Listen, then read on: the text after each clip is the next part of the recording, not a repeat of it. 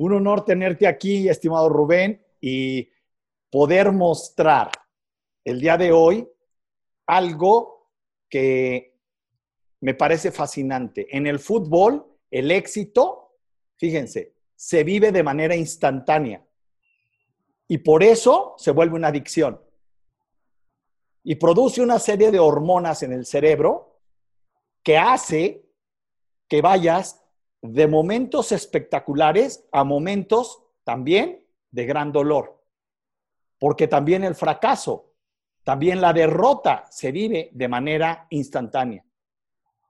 En el fútbol no existen, como en la vida, pretextos. Solo existen resultados. Y hoy tengo aquí, al lado mío, a un gran entrenador, voy a decirlo abiertamente y con mucha claridad, lo admiro como persona, como profesionista. Es un entrenador que aunque sea argentino, es de lo mejor que hay en México. Y además es un hombre em, que he tenido el gusto y el placer de estar con él en tres equipos de fútbol diferentes y vivir experiencias contrastantes, espectaculares. Y ha sido alguien que de una u otra manera ha pasado por situaciones humanas de gran éxito. Llegar a tantas finales, eso es éxito. El tema es llegar. Un hombre que tiene éxito llega. No siempre gana. Porque el ganar a veces es un regalo del cielo. Y a veces el cielo te dice, no, es que si tú ganas, luego quién te baja, ¿no? Pero bueno, cada quien sabe sus argumentos. Para mí es un honor tenerte aquí, Rubén, y saber que como persona y como ser humano, este, sigues aportando, te sigues reinventando. Fuiste un jugador excepcional, un entrenador brutal, con un chorro de equipos de fútbol, con muchísimo éxito, con una personalidad muy arrebatadora. Hoy no quiero hablar del jugador, no quiero hablar del entrenador, no quiero hablar del cronista, del comentarista, del comunicólogo. Hoy quiero hablar del ser humano que hay detrás de ese hombre de éxito que eres. De lo que ha vivido ese ser humano espiritualmente sabio para salir adelante frente a situaciones de gran adversidad y salir impecable. Empecemos, Rubén. Para, para la gente es interesante saber que nos cuentes tu historia. Lo más breve, ¿cuál es la historia detrás de Rubén Omar Romano? ¿Qué tal, Gerardo? Sabes que para mí también es un placer charlar contigo eh, por momentos que hemos vivido juntos, como tú lo dijiste, en, tres equipos. Eh, y la historia mía, resumida, es un, un chico que empezó a jugar fútbol, que a los 19 años tuvo la posibilidad de debutar en Primera División en el 78, que a los dos años el América se fijó en mí y vengo a México y que a partir de ese momento ya no soy argentino, soy mexicano, porque llevo 40 años en, este país que recibo con los brazos abiertos. 40 años, Rubén. Sí, 40 años. Sí, eres más mexicano que argentino. por muchos equipos como jugador, cuatro equipos de la capital y cuatro de provincia. Y ¿Con qué equipos? ¿Como jugador estuviste en América? Luego. Estuve en América, de la capital estuve en cuatro. Eh, América, Necaxa, Atlante y Cruz Azul, que estaban en la capital en ese momento, Necaxa y Atlante. Eh, salvo Pumas no jugué ahí. Y de provincia jugué en Puebla, en, en Querétaro, en Veracruz y en León. Y en mi querido León. Y luego. mis hijas son leonesas. Yo sé, yo sé. y luego, este, ¿qué más? ¿Qué pasa después? ¿Cómo se retira? ¿Cómo decide retirarse? No, yo decido retirarme con algo que ya tenía pensado siempre. Es decir, yo dejar el fútbol y no que el fútbol me deje a mí como jugador. Si no llegar a, seguir intentando el fútbol, eh, si no podía en primera, en segunda, eh, hasta que me dijeran nunca, ya basta. No, no, yo que quise dejarlo y en el 95 lo había ya tenido en la cabeza y hice una gran temporada con Atlante, me retiro con Atlante, hice 13 goles y, de ahí paso a ser auxiliar de la Volpe como técnico. En ese entonces, ¿la Volpe en dónde estaba? Sí, me retiro en Atlante, en Atlante Ah, mismo. En Atlante Me mismo. retiro, él quiere que sigan jugando un año más, porque me veían que yo estaba en plenitud todavía, pero yo quería retirarme en el mejor Entero. momento. Entero, Y aparte ya venía con el gusanito de, de la parte técnica, me gustaba mucho.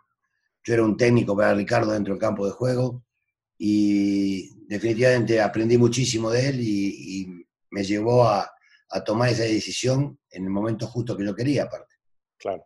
De ahí fuiste, fuiste auxiliar técnico de él y después, Tuve auxiliar técnico de él tres años. En Atlante, en América, muy pocos partidos y tuvimos casi un año parado, porque fueron fecha 6, no se podía contratar en el otro torneo en esa época. Eh, y volvimos al Atlas. Como auxiliar estuve un año, hasta que, bueno, decidí tomar mi camino por mi cuenta. eh, y empecé, empecé en Celaya en el 98, un gran reto, un equipo que estaba casi condenado al descenso. Y ahí empezó mi carrera como técnico, salvando al equipo, jugando bien. Eh, con historias brutales de descenso, ¿verdad, Rubén?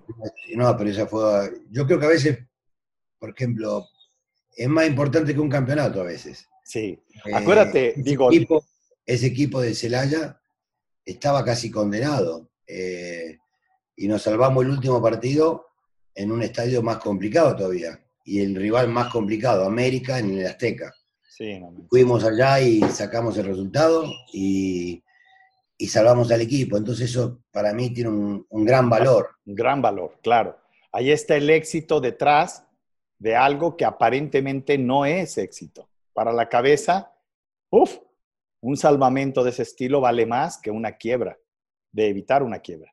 Oye, una pregunta, Rubén. ¿Y de ahí te vas de técnico a Y ahí eh, me voy de técnico a Tecos. Vengo a Guadalajara en el año 2000 eh, y donde ya radico en Guadalajara. Yo ya vendo todo lo que tenía en México y me radico acá por mis hijas para no ya llevarlas para todos Claro. lados. Era demasiado moverlas. Y ya radicamos aquí en Guadalajara.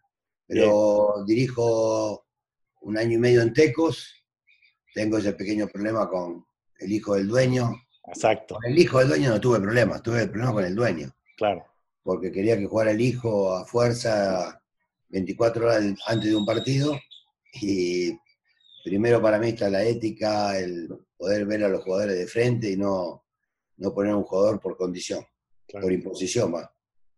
Allí es donde empiezan los, los grandes retos del liderazgo y del team building con la directiva y que la gente en ocasiones no se, no se entera. Oye, ¿y de ahí a dónde te vas? Y de ahí paso a un equipo que me dejó marcado porque eh, llego a una Libertadores directamente a presentarme en Uruguay con, con el Morelia y hacemos una Libertadores espectacular. eh, invicto hasta cuarto de final, eh, estaba muy mal en el torneo y, y lo calificamos, llegamos a un repechaje y lo calificamos. y después, bueno, jugué cuatro finales, dos de CONCACAF y dos de Liga. Entonces Morelia es, es uno de los equipos que está dentro de, de mi tu corazón. historia, claro. Y hoy lamentándonos un poco, con tristeza por, por este cambio tan abrupto que hubo en, Ya tocaremos ese punto precisamente. Y de ahí, Después de Morelia voy seis meses a Pachuca, porque me pide Cruz Azul. Pero en Pachuca hicimos un buen torneo, terminamos tercero en la general. Eh, en partido de ida y vuelta eliminamos a Monterrey, fuimos a la Copa Libertadores, que no la pude jugar porque ahí me contrata el Cruz Azul en el 2005. 2005. Y ahí es donde viene. ¿Cuántos años estuviste en Cruz Azul? un solo año como te- un solo año como jugador y un solo año como técnico. Lamentablemente en Cruz Azul eh, pasaron cosas Terribles. eh, terribles en, en- en cuanto a la vida personal, eh, pero creo que el equipo había jugado espectacular, llenaba el estadio todos los partidos en el azul, eh, era un equipo para salir campeón, llegamos a semifinal, pero bueno, yo creo que fue después de ese suceso que tuve, que fue el secuestro, eh, lamentablemente el equipo se relaja por el estrés que pasó por 65 días. Sí. Uno piensa que uno solo pasó un estrés, pero creo que toda la gente que vivió atrás mío, Todo. mi familia, amigos, jugadores, todos.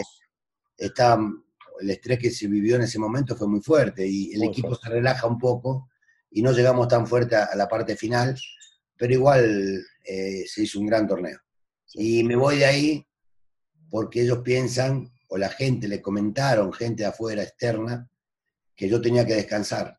Eh, es más, la gente pensaba que yo me iba a ir del país. Claro. Eh, por este suceso. Y yo la realidad que a mí México me dio tanto que un, un, problema de eso, que sí fue fuerte, no iba a tomar una decisión de irme del país por eso. Eh, y yo lo que necesitaba era trabajar, no era descansar. Por eso no renuevo contrato con Cruz Azul. Y voy al Atlas, y la prueba está que en el Atlas estaba peleando el descenso, hicimos dos torneos espectaculares, calificamos los dos torneos, salvamos el equipo del descenso y aparte calificamos, eh, sacamos jugadores jóvenes, y así fue pasando todos los, los años. ¿no? Después me voy del Atlas, en esa época del Atlas, eh, el América me quería, y yo tenía un compromiso de renovar contrato con ellos, más allá que no tenía nada firmado, y cumplí con mi palabra. Lamentablemente, volvemos a lo mismo. La palabra para mí sigue siendo importante, más allá que algunos no la tengan en cuenta. A los 6, 7 partidos, eh, la nueva dirigencia cambió de parecer y me tuve que ir. Y, yo dejé escapar una oportunidad muy importante en ese momento de América. Rubén, ¿cómo se levanta un ser humano de un secuestro y sigue siendo un hombre competitivo tirado para adelante. ¿De dónde sacaste fuerzas? No fueron dos días, fueron 62. 65, sí. 65, o sea, ¿dónde está el coraje? ¿De dónde? Mira, mucha gente que nos está viendo ha vivido situaciones difíciles. Y mucha gente que nos está viendo ha tenido desesperanza de esas situaciones difíciles. Me encantaría que compartieras de dónde sacaste la esperanza, de dónde sacaste la fortaleza. La fortaleza la saco en primera instancia por mi familia. Es decir, uno cuando estuvo en ese momento, en ese aislamiento, eh, aparte 65 días tapado de los ojos. Sí, no manches. Eh, esposado, sin poder comer bien. Eh, sin ningún maltrato. El maltrato fue en lo psicológico en, las últimas semanas, cuando tenía que hablar con mi hija y tenía que decirle cosas que eran muy fuertes y que no, iban, no estaban pasando. Pero la fortaleza me la dio mi familia, me la dio Dios, que, creo mucho y que recé muchísimo. Eh, me la dio el visualizar el primer día que iba a salir a un campo de juego. Y la prueba está que al salir a los tres días pisé el campo de juego. Claro. Y por eso uno, en la memoria y en el corazón, lo azul para mí va a ser algo muy importante. Por, primero por su presidente, que, que, para mí y para mi familia fue fundamental, el apoyo que tuvo eh, de Billy Álvarez. Sí, Billy fue, se portó de 10. Y después la familia, eh, la gente, ¿no? La afición, la afición de Cruz Azul que ese día que salgo a la cancha no me la voy a olvidar nunca. Claro.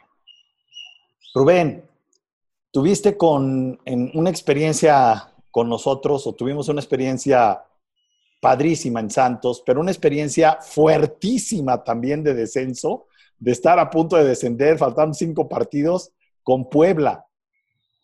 ¿Recuerdas eso? en una situación verdaderamente espeluznante, o sea, de pérdida de, coraje, de, de, lógica de los de, Jesús López Chargoy. Sí, sí, ahí tuvimos, sí, los últimos cinco partidos, fuimos, fuimos para salvar el equipo del descenso. Me acuerdo perfecto que nos aislamos ahí por, en un hotel ahí en, ay, el que está ahí cerca, ¿cómo se llama? Este... Eh, ahí cerca de Querétaro. no. cerca de Puebla. De, Puebla, sí.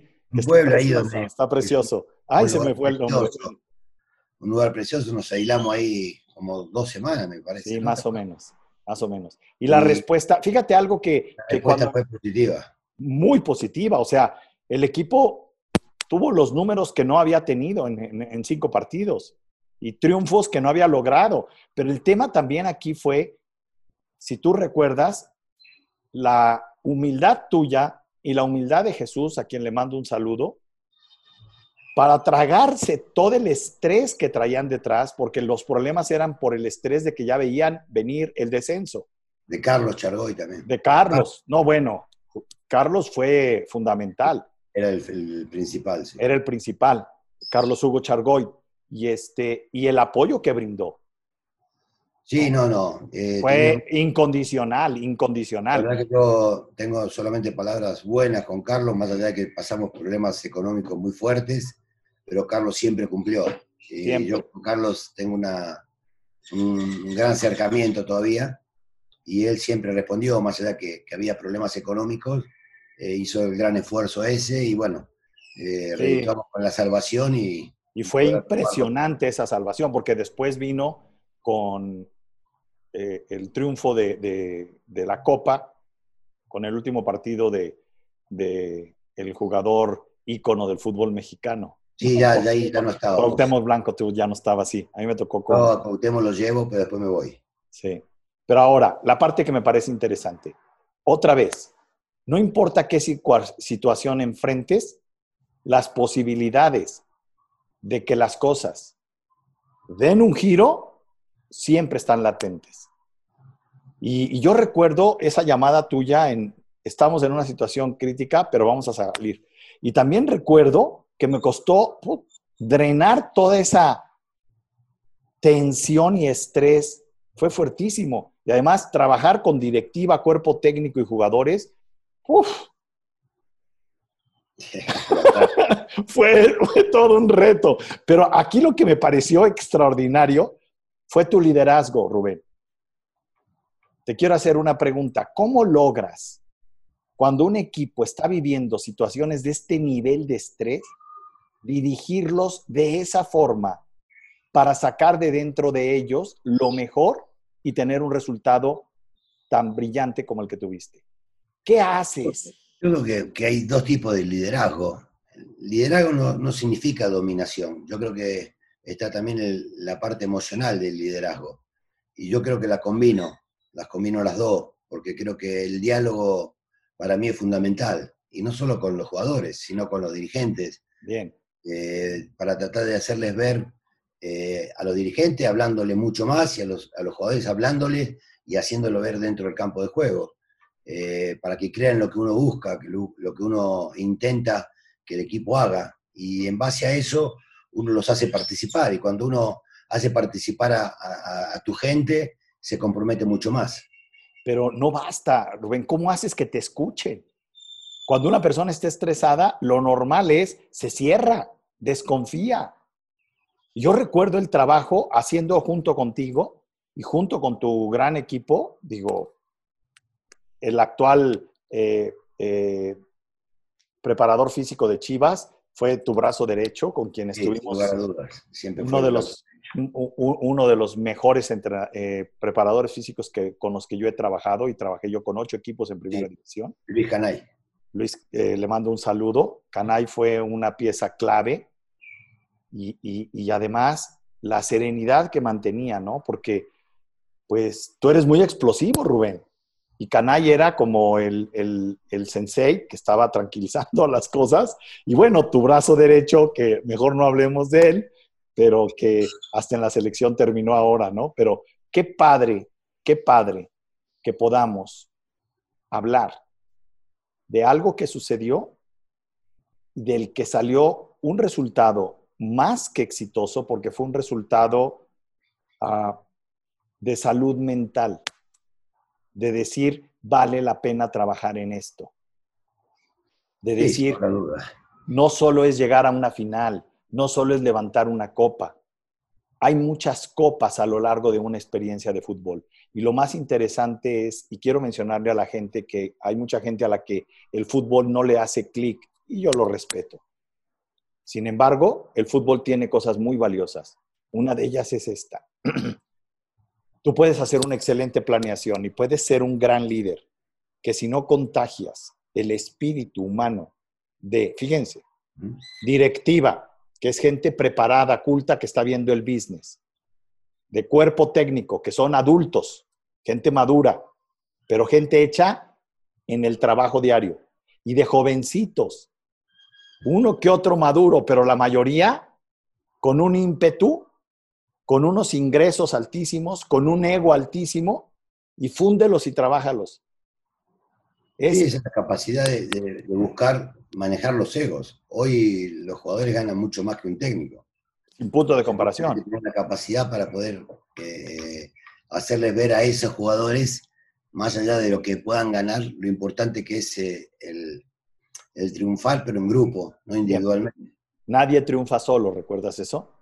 ¿Eh? Y, el otro tema es eh, que de hecho en Santos, eh, Alejandro Arragorri lo puso todo por el equipo.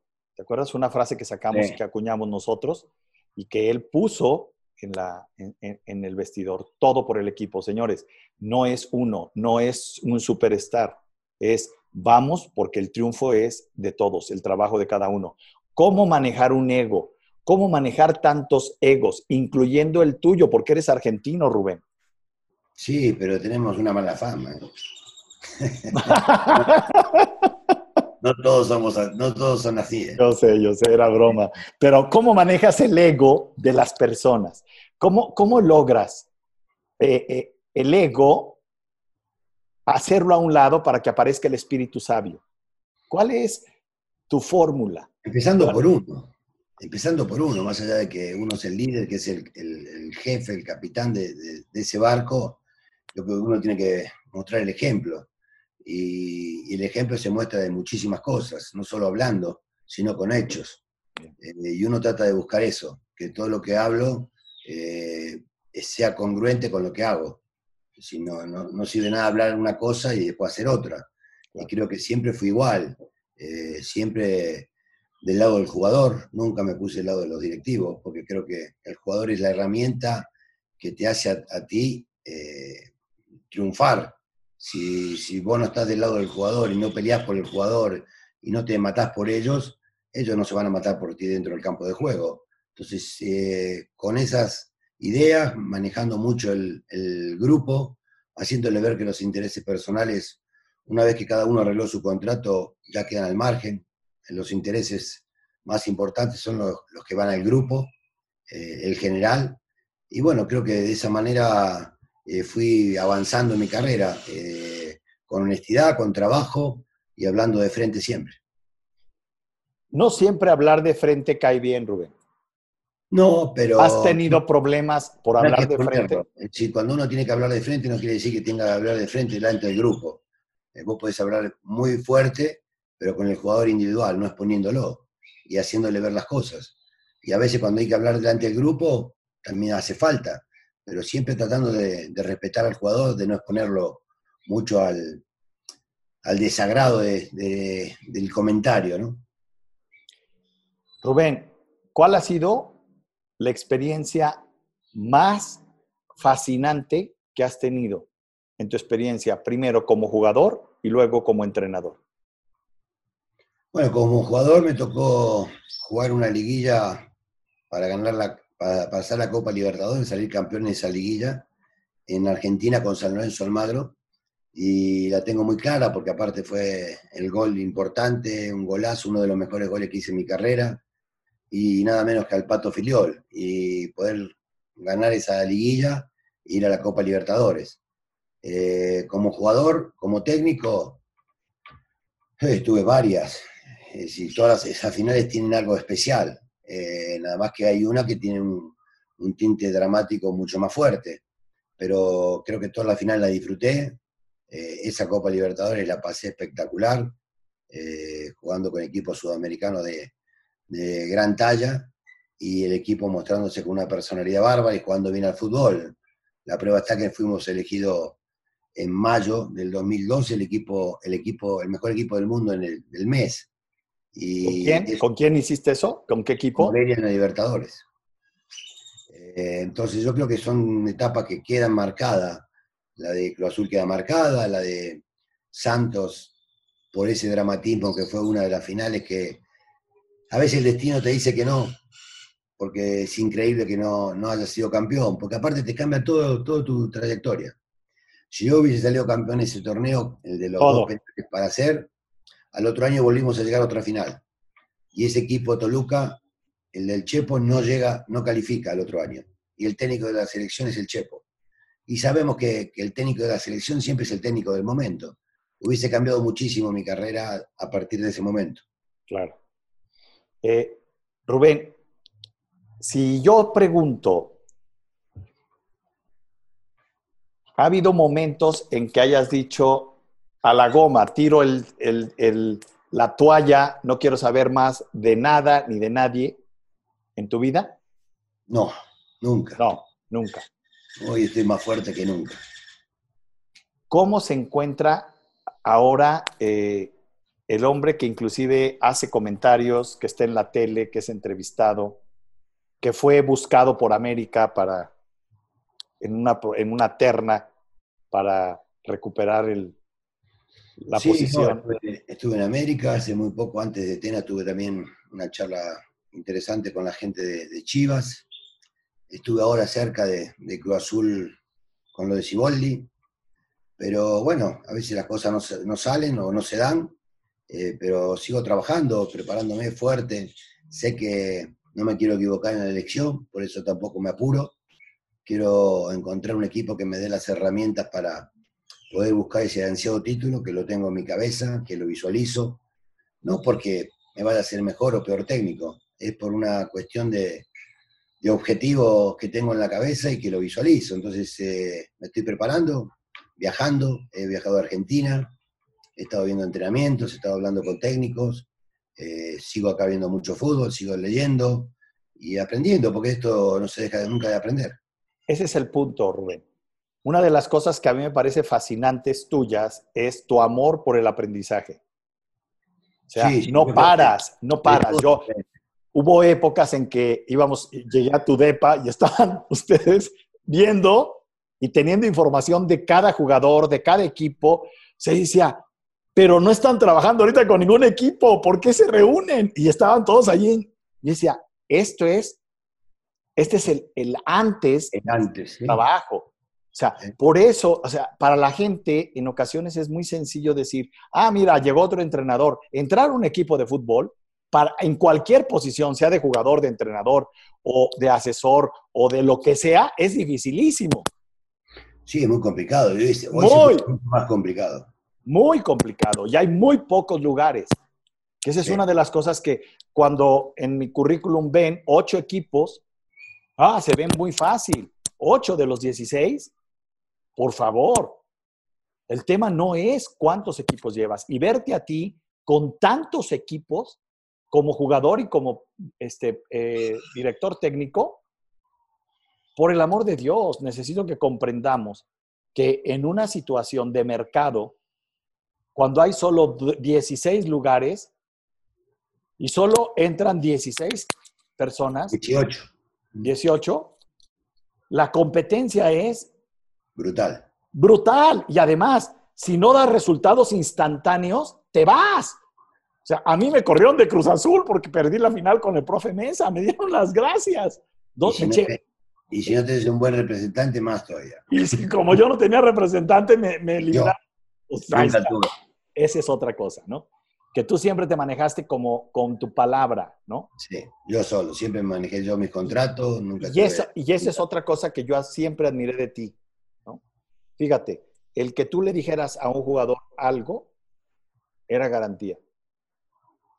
Sí. El que le dijeras algo a tu equipo, a tu cuerpo técnico, ¿te acuerdas cuando usamos, este, digo, ya aquí ventilando cosas, los exitómetros y los cagómetros, ¿cómo andan de cagómetros? Que llevábamos el récord. No, no, bueno. Fue una implementación para buscar el focus, la concentración del equipo. Los ejercicios antes de salir al, campo de juego. Estar, estar en el vestidor.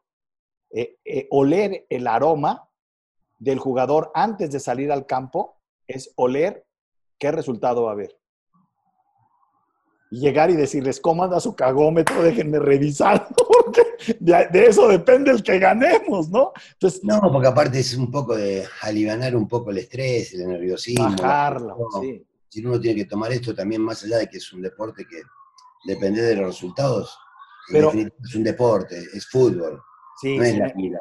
pero sí, sí, hay presión, si hay estrés, entonces uno tiene que tratar de buscarlo, hacerlo lo menos posible y liberar al jugador de, de esa presión. Hay tres cosas, y quiero ver si tú estás de acuerdo conmigo, de las que yo soy fanático. Yo soy un apasionado de la conducta humana y trabajo química cerebral. Y es a donde yo me enfoco cuando trabajo con un equipo de fútbol. Pero hay tres cosas que a mí me apasionan en el fútbol. Uno, la instantaneidad de los resultados. Sí.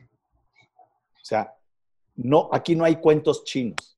No, no, sí. Vivimos en, un mundo, en un mundo exitista que lo único que vale es el resultado. Punto.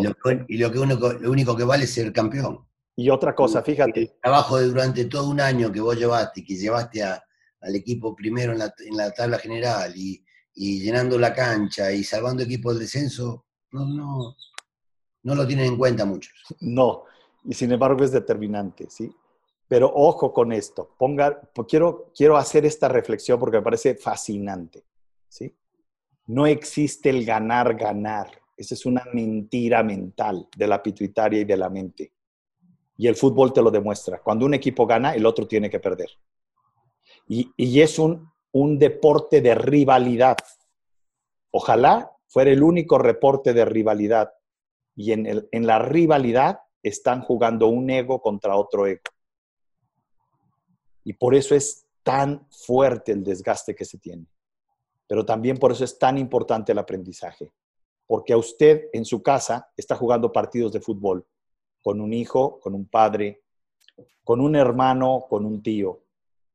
Y a lo mejor hasta con una esposa por pelear el amor de un hijo. Y no se vale meter rivalidad ahí. Ahí no se vale meter reporte. Ahí se vale meter el segundo elemento del fútbol, team building. El fútbol es de trabajo en equipo, de construcción de equipo. Y el construcción de equipo, escuchen esto, no es de un ratito, Rubén. Corrígeme si me equivoco. La construcción de equipo es de los momentos cotidianos que se vivían en los ensayos, en el entrenamiento, en el día a día. En la comida. ¿Te acuerdas que yo les decía, pásale la sal antes de que la pida, porque en el, partido te van a pedir que le des la bola sin que, le, sin que te grite, aquí estoy. Adelántate a lo que viene. Estos conceptos de prácticas cotidianas en el comedor hacían que en el campo de juego se, se, dibujaran. Pero es team building. Y en el team building se debe de entender que en esta construcción de equipo, en esta construcción de edificio, el tamaño de la realidad es lo que cuenta. Ningún equipo llega a triunfar si no tiene grandes dosis de team building. ¿Cuál es el problema del team building? Y aquí corrígeme, Rubén, el amor propio. Solo una persona con autoestima alta puede hacer team building y ser humilde. Y el cuarto, el tercer elemento. El primero, el segundo y el tercero en el fútbol, que me parece de lo más espectacular que tiene, es siempre tienes una oportunidad para ser mejor. Siempre existe la posibilidad de que las cosas cambien. ¿Te acuerdas cuando faltaban un partido para entrar a la liguilla y no sabíamos si entramos y de repente, ¡pum!, ya entramos. ¡Puta, qué susto! Cosas impresionantes, porque había que considerar variables no solo las tuyas, sino de todos los demás en, en una misma, en una misma fecha, en un mismo día. Y esas variables no eran controlables. Ese espíritu de mantener algo que yo llamo creer en ti mismo, confianza, a la que mucha gente le llama fe. Yo creo que este es uno de los motivos por los cuales hay tantas cábalas en el fútbol. Sí, lo que pasa es que uno tiene que trabajar sobre lo que está al alcance de uno. Si cuando hay tantas variables, uno tiene que enfocarse en lo que tiene que hacer uno. Después, bueno, a ver qué pasa. Pero cuando hay muchas variables, eh, yo sigo insistiendo de que para mí lo más importante es lo que hace uno. Sí, eh, sin embargo. Para, en lo que trabaja, eh, y ahí, ahí, ahí parte la seguridad del jugador, ¿no?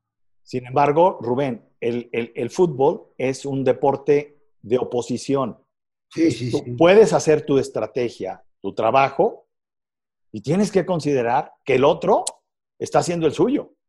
No, bueno, y que el árbitro hace el suyo. Ah, bueno, acuérdate, esa parte está tremenda, ¿no? Recuerdas la filosofía, ¿no? O sea, sí, hay muchas variables, sí, pero Son uno tiene que trabajar y concentrarse en lo, que, es correcto. Una pregunta, Rubén. ¿Cómo cambiabas una estrategia cuando veías que lo que habías planteado no era lo que estaba pasando en el campo? No, se cambia con el trabajo de la semana. Yo nunca soy de un tipo de... Por empezar a armar los equipos pensando en que mi mismo 11 lo pueda modificar el planteamiento si las cosas no salen bien, con los mismos jugadores sin necesidad de hacer un cambio. Déjame decir algo. Eso es, eso es clave. Mucha gente, y escúcheme si usted me está escuchando, considera que hasta que las condiciones no son ópticas, yo no, óptimas, yo no voy a cambiar. No, hay que cambiar con lo que tienes a la mano. Lo que acaba de decir Rubén me parece fascinante en términos de team building. Cuando yo trabajo en las empresas, muchos de los aprendizajes que vine a probar en el fútbol, los aplico en las organizaciones cuando trabajo con equipos de producción, equipos de ventas, equipos de administración. ¿Qué sucede? No se trata de, tengo que tener a lo mejor, no es cierto. Los equipos que ganan no son los que tienen a los mejores jugadores, son los que tienen el mayor nivel de integración. El mayor. y aparte que, que lo que se hace y, se modifica en ese momento, ya lo tenés trabajado en la semana. Es decir, no, no se inventa. Si no, trata de, trabajar en la semana todo lo que puedo hacer dentro de un partido y las modificaciones que puedes hacer cuando las cosas no están saliendo, cuando vos ves que el rival lo puedes hacer daño por un, por un sector, podés modificar, pero, pero ya trabajado en la semana, no se está inventando.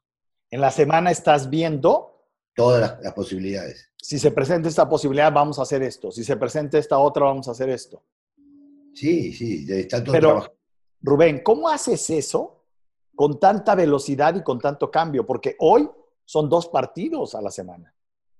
Sí, ¿Cómo logras plantear ejercicios, prácticas, en donde juegas con las posibilidades de equipos tan diferentes en un mismo periodo de siete días?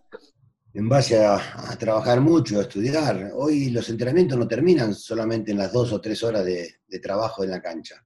Eh, por empezar, hoy, el, jugador puede terminar en tres horas, pero el técnico dura 12 horas, 14 horas trabajando. Y eso es lo que, te hace que al otro día ya tengas todos los trabajos armados para poder hacer otra cosa diferente que puedes hacer en un mismo partido. Eh, Hoy se necesita mucho más. Hoy ha avanzado tanto el fútbol en muchos aspectos, eh, especialmente en lo físico, en lo táctico, lo técnico.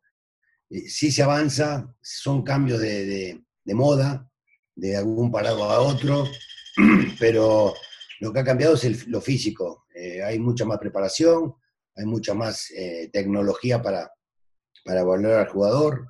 Entonces, uno que tiene que estar muy pendiente de todos esos cambios y estar al corriente para no estar atrasado. ¿no? ¿Tu pasión cuál es dentro del fútbol? No, el fútbol es, después de mi familia, es lo más importante. Por eso, dentro del fútbol. Mi pasión es estar todo, el día viendo cosas y evolucionando y viendo cosas que puedo hacer que, me lleven al éxito. Eh, ¿Has oído hablar del Look? No. Fíjate, es, es un movimiento interesantísimo. El Look se utiliza en el ambiente de alto de rendimiento en los deportes, pero también se utiliza en las organizaciones. Y es, tú estás creyendo algo, pero lo que tú eres depende de con quién te topas. ¿Quién es esta persona que viene? ¿Quién es ese quién que se, se aproxima, que te genera la combinación en donde tú con ese quién, ¡pum!, explotan y surge algo tan espectacular que genera algo único. Y los grandes buscadores de negocios, los grandes buscadores de team building, los grandes buscadores de éxito, están buscando el who look. Y no necesariamente es el superstar. En ocasiones puede ser el preparador físico. En ocasiones... Yo creo, yo sigo insistiendo que hoy, hoy por hoy, más allá de que siempre tienen que tener gente que, amiga tuya, que esté, eh, respaldándote a uno en este trabajo que es muy complicado. Hoy creo que el cuerpo técnico, el staff que tiene que tener uno, tiene que ser a veces superior a uno. Sí. No, quítale la veces. Yo creo que este es mucho de lo que tenemos que aprender. Fíjate, uno de los temas en team building fundamentales, hay un hombre al que yo admiro y fue mi maestro, y yo era muy joven y me contrató, este, don Eugenio Garza Sada, el creador de las grandes compañías en Monterrey, FEMSA, Alfa, X. Te puedo citar el TEC de Monterrey, eh, Panorte, o sea, cervecería, la que te tope, dices, ¿de qué tamaño era este tipo, no? Y el tipo decía algo brutal. Déjame, tiene una filosofía hermosísima que todavía se conserva en FEMSA. Y la filosofía de él dice, fíjate qué profunda, dice, el gran valor de un líder es rodearse de gente más profesional, más apasionada. Sin lugar a dudas. Todo mejor que él. Pero para hacer eso se necesita ser consciente y humilde. Y esto es algo que a mí me pareció desde que lo, lo mamé estando con él. Por eso él dice que nada de que hagas en FEMSA te lo puedes apropiar. Nada. Es de todos. Es el amor a una compañía y a una corporación por el trabajo hecho de todos, no de uno solo. Entonces, cuando, cuando ves esta filosofía y la transporto al deporte, embona perfecto. No, sí, es que, el fútbol es, es una realidad en, en, la que es la vida misma. Si vos transportás lo que haces en la vida, lo transportás al fútbol. Lo que transporta el fútbol también lo puedes transportar a la vida. Totalmente. Este, hablando justamente con algunos consultores, con Jürgen Klarik, me decía, qué padre que hayas tenido oportunidad de estar en tanto equipo de fútbol. ¿Por qué te metiste ahí? ¿Cómo un, un doctor en conducta humana se mete en un deporte así? Le digo, no, no, no. El deporte a mí me dio más de lo que yo le di. Y me lo sigue dando. ¿Por qué? Porque descubrí que es el mejor laboratorio de conducta humana que hay hoy en día. Es la mejor escuela, la mejor universidad, no es Harvard. Es estar frente a un equipo de alto rendimiento siendo exigido por una directiva, por un público, por unos fanáticos, porque perdías y acuérdate, te mentaban la madre en la calle y ganabas y eras lo máximo. Y era la misma gente la que te decía eso, Rubén. Y, pero también había este espíritu que me parece fascinante del ser humano que mantiene la integridad y la conciencia de quién es. Y de saber que esto es algo que va a pasar. Hoy perdimos, y la fortaleza de un equipo y de un jugador es, cometiste un error, en la siguiente acierta. ahí está la fortaleza.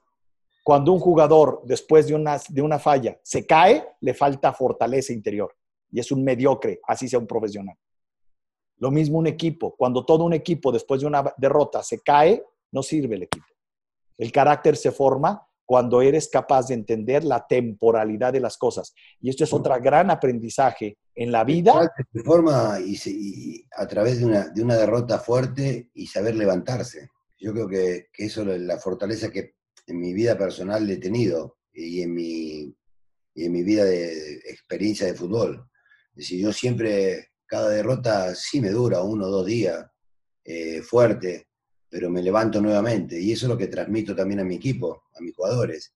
Eh, cualquiera hubiese dicho de, después de la derrota con Toluca, Santos Toluca en penales, que ese equipo se iba a caer y sin embargo nos levantamos rápidamente y fuimos nuevamente a otra final. Así es. Esa es la, fortaleza que uno tiene que tener para poder eh, mostrársela al jugador también. Si te muestran fuerte a ti, seguramente el jugador se va a mostrar, eh, mostrar mucho más fortalecido. Claro. Pero aquí vuelve otra vez el ejemplo, y, eso es templanza, ¿no? La capacidad de levantarte. Si tú en este momento estás viviendo una situación como la que menciona Rubén, en donde sientes que todo está saliendo mal, en donde parece que no hay esperanza, ojo, es temporal. Recuerde ese concepto.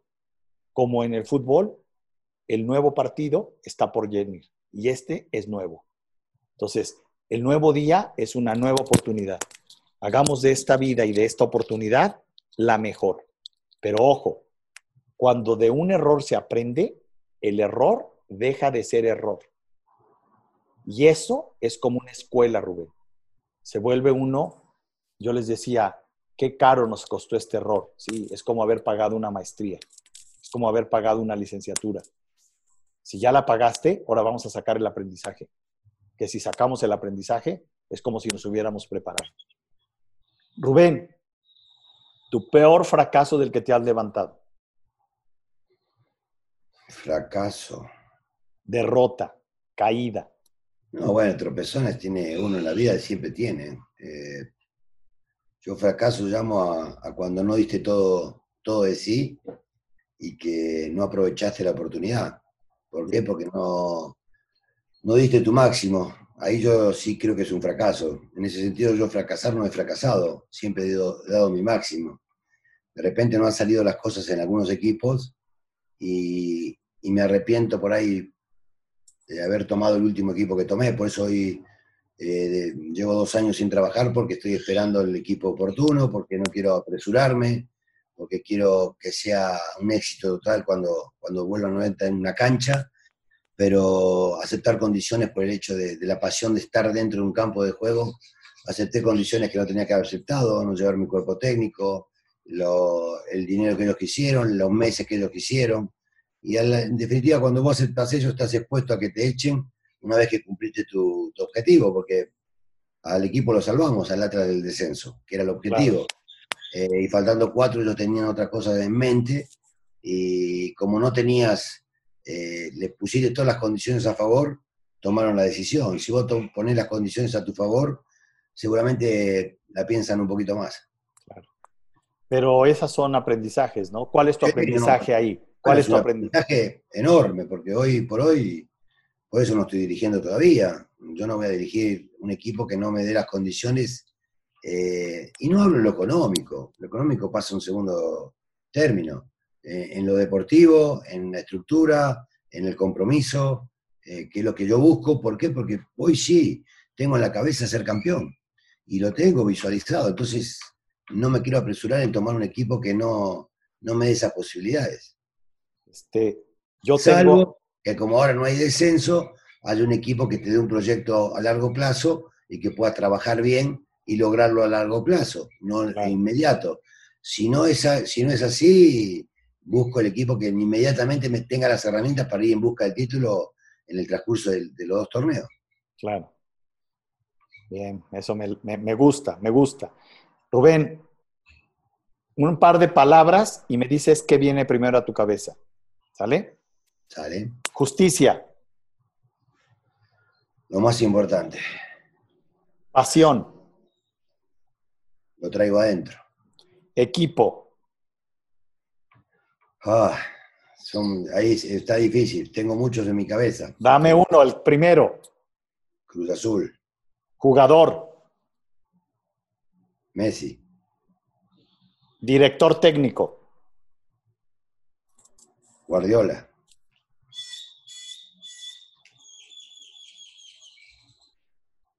Amor. Importante en la vida de todo ser humano. Futuro.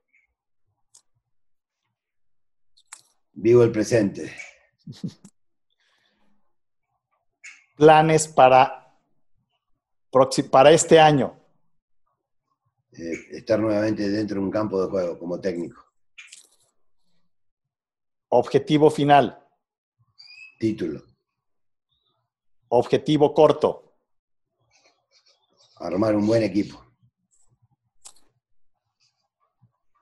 Si yo te dijera que desearas un deseo y que fuera cumplido, ¿qué desearías? Salud y bienestar para mi familia. Si yo te dijera que te ha de pasar un costo por todos los beneficios y los gustos y los triunfos que has tenido, ¿de qué tamaño sería ese costo? No te entiendo. Tú has tenido muchos triunfos en tu vida y muchos éxitos y tienes nietos increíblemente espectaculares, a los que tengo el honor de conocer. Este, y hijas bien casadas y con un carácter excepcional y con un cariño. Quiero hacerte esta pregunta. ¿Eres un hombre consciente del valor que tiene la gran fortuna y el gran hombre de éxito que eres a nivel personal y a nivel profesional? Sí, tengo dudas. No, eso no tengo dudas. Si lo que hablamos de, en cuanto a mi profesión es lo que, lo que deseo y lo que quiero, pero no me hace falta. ¿eh? Eh, eh, tengo todo lo que quiero. Y la última, como abuelo, ¿qué quisiera hacer para tus nietos? Un ejemplo, un ejemplo, el, más allá de que lo más importante son los padres, el ejemplo del abuelo también, eh, el saber guiarlos en algún momento de su vida, cuando ya estén un poco más grandes, ahora son muy chiquitos, y hoy lo disfruto y, me divierto. Más adelante quisiera ser un, ejemplo en, cuanto a la forma de, vivir, en la, forma de, manejarse en la vida. Eh, creo que eso es lo más importante un mensaje para todos. ¿Qué les dice Rubén Omar Romano, el ser humano que está detrás del hombre de éxito, que ha llegado a tantas finales, que tiene como objetivo una final más, que es un hombre de éxito porque el éxito es llegar, no solo ganar, que es un hombre de éxito porque ha liberado de varios descensos a equipos que estuvieron a punto de descender, que es un hombre de éxito porque es un ser humano al que mucha gente, no solo en el fútbol, sino fuera del fútbol, respeta, admira entre ellos yo, ¿qué, les dirías a la gente? ¿Cuál sería el mensaje de Rubén, el ser humano?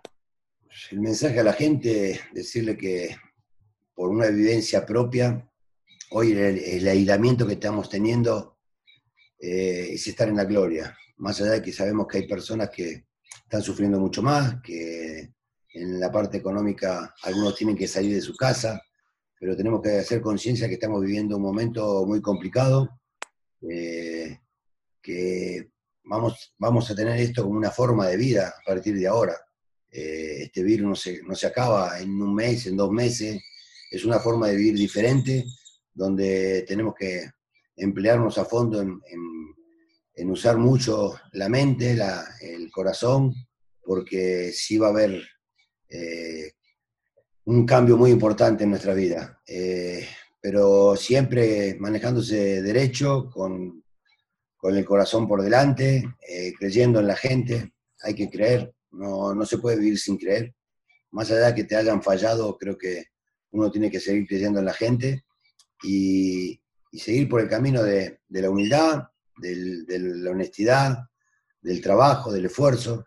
Eh, y bueno, desearles que, una vez que pase un poco esta, esta situación, eh, todos podamos llegar a, tener esa posibilidad de seguir triunfando en lo que uno le gusta. Muchísimas gracias, Rubén. Para mí ha sido un placer tenerte aquí, verte, verte bien, verte con este ánimo, eh, saber de ti, saber tus nuevos planes, tus nuevas estrategias y además, digo, disfrutar de las comidas que nos hemos echado. Te las agradezco en el alma y sobre todo algo, Rubén, yo creo que el aprecio y el respeto son cosas que marcan la vida de las personas. Sin lugar a dudas. Y eso es algo que tú has brindado y que brindas a mucha gente. Y eso es un cariño que tiene un valor que no se puede cotizar de ninguna forma. Quiero agradecerte el que hayas aceptado esta entrevista, agradecerte públicamente el que hayas confiado en mí en tres equipos diferentes para trabajar en tu equipo, para trabajar con, tus, con tu cuerpo técnico y con la directiva.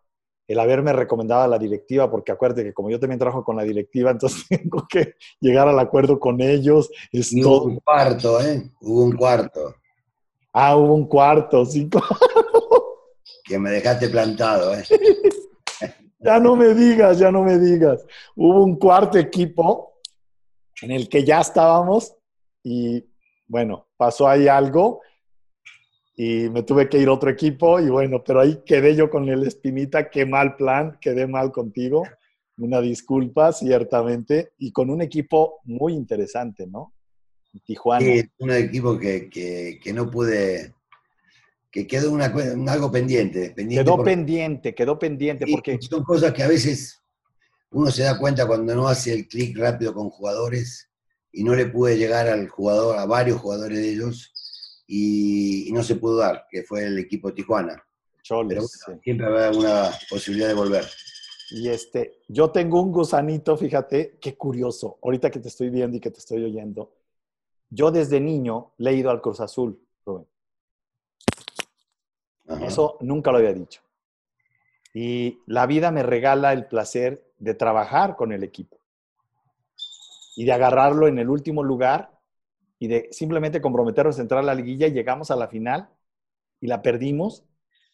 Y después de la derrota me corrieron, Rubén porque acababa de perder otra final con el profe Mesa en Pachuca. Entonces me invita el profe Mesa a Cruz Azul, llegamos a la final y me dice, dos finales perdidas por el mismo problema que se llama dopamina, ¿qué le dice usted a un asesor? Le dije que se, que se prepare. No, que es incompetente y que se tiene que ir. Y me corrió. Ah, bueno. Es decir, yo creo que volvemos a lo mismo. Estamos en un mundo donde no se valora el trabajo de un año, sino se valora el trabajo de 90 minutos. Sí, es muy fuerte, muy fuerte. Yo pensé de hecho que era una broma, no, no fue broma. De ahí me fui a León y de ahí me fui a Monterrey, que con Víctor Bucetis fuimos campeones. Pero me quedé con el gusano y ver a Cruz Azul sin ganar, con un inconsciente colectivo dañado y ver todo lo que ha avanzado en procesos químicos y cerebrales de Rubén, ojalá la vida me pueda regalar dos grandes deseos yo te tengo empeñada mi palabra porque en Santos te dije, vamos por el torneo, Y, estuvimos a nada. O sea, fue una tarugada lo que te hizo salir de Santos. O sea, bueno, X, dejémoslo ahí. Pero ojalá que con Cruz Azul puedas regresar a ser los campeones y tener yo el honor y el privilegio de que sea el cuarto equipo con el que esté contigo. Ojalá. Ojalá salga campeón antes, pero si no, por supuesto. Ojalá salga campeón antes, claro, claro. Siempre le deseo lo mejor a Cruz Azul, creo que es un equipo al, que Mucha gente quiere. Me gustaría que, por, el dirigente en especial, sí. los problemas que hoy está pasando, que, es una barbaridad las cosas que están haciéndole, es una guerra de poder. De, Terrible. Eh, pero yo sé que va a salir adelante y por él me gustaría que sería campeón Cruz Azul ahora. Sí. Ojalá. Y si no, por supuesto, estando yo, mucho más. Claro. Te mando un gran abrazo, Rubén. Muchas gracias. Que la vida te acompañe siempre con fortuna y siempre con esa alegría y con esa inteligencia que tienes. Gracias por todo lo que has dado a la gente, por el ejemplo, por la entrega, por la cantidad de, experiencias que les has brindado a jugadores, cuerpo técnicos, afición, la cantidad de satisfacción que has dado y por, sobre todo, el profesionalismo y el cumplimiento de tu palabra y la sencillez de tu persona. Muchísimas gracias. Que Dios te bendiga. Un saludo a ti y a toda tu familia. Gracias, gracias. un placer. Un placer.